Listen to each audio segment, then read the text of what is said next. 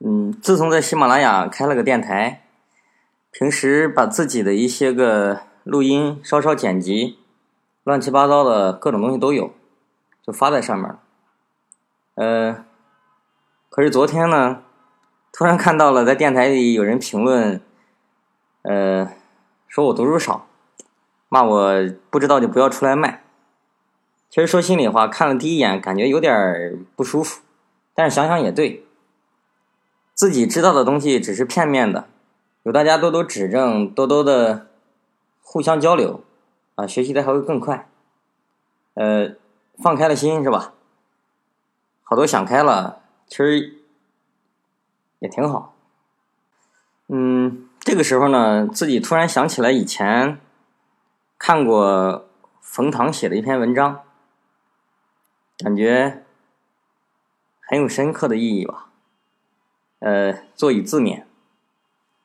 很多了不起跟钱没有关系，其实很多的了不起跟钱一点关系都没有。比如说吧，曾经有一个诗人，有天晚上起来去撒尿，见到月亮就很伤心，写下了二十个字：床前明月光，疑是地上霜。举头望明月，低头。思故乡，过去了两千多年了，现在有亿万的中小学生们、企业小便看见了月亮，都能想起这二十个字，这就很牛逼，很了不起。但是和钱没有关系。比如说，曾经有一个小说家，他严重的抑郁，平常待在人烟稀少的纽约远郊的郊区。实在是吃腻了自己做的饭菜，实在是厌倦了自己自摸用的左手和右手，就一路搭车到了纽约，在电话的黄页里找到了当红女影星的电话，打过去，说：“我是写《麦田守望者》的塞琳格，我想睡你。”然后他就睡了那个女影星，这也很牛逼，很了不起，但是和钱没有任何关系。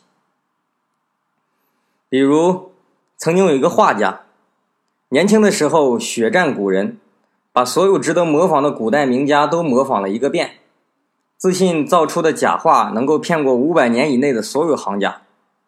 后来他到了日本，看到日本号称收藏石涛的第一人，指着此人最珍爱的一套石涛的山水册，说是他二十年前的练习。收藏家坚决不信，这个画家说。你找装裱师揭开第四页的右下角，背面有我张大千的私印，这很了不起，但是和钱没有任何关系。比如，曾经有一个生意人，在手机被诺基亚、摩托罗拉、爱立信等巨型企业半垄断生产了近二十年之后，领导一个从来没有做过手机的电脑企业做出了 iPhone。为什么我会想起来做手机呢？看看你们手中的手机，我们怎么能容忍自己使用如此糟糕的产品？这很了不起，但是和钱没有直接关系。再比如，一个陌生人在雨天在北京开车，一个行人过马路，匆忙中手里一包桃子掉在了马路当中，散落在这个人的车前，这个人按了紧急蹦灯，跳下车。帮行人尽快捡起桃子，这很了不起，但是和钱没有毛的关系。好，用这篇文章用以自勉，不是说必须得做大事才会很了不起。我们身边有很多小事，都做起来也很了不起。什么是幸福呢？个人理解哈，幸福是第一个层次，自己感觉到开心。这算是幸福吧？我觉得第二个层次是让别人开心，应该比自己开心还要更幸福。那我觉得最高的幸福的层次，当年吴伯凡老师曾经说过：创造一种机制，让人为别人制造幸福。我觉得这才是最高境界的幸福。所以，呃，录节目呢。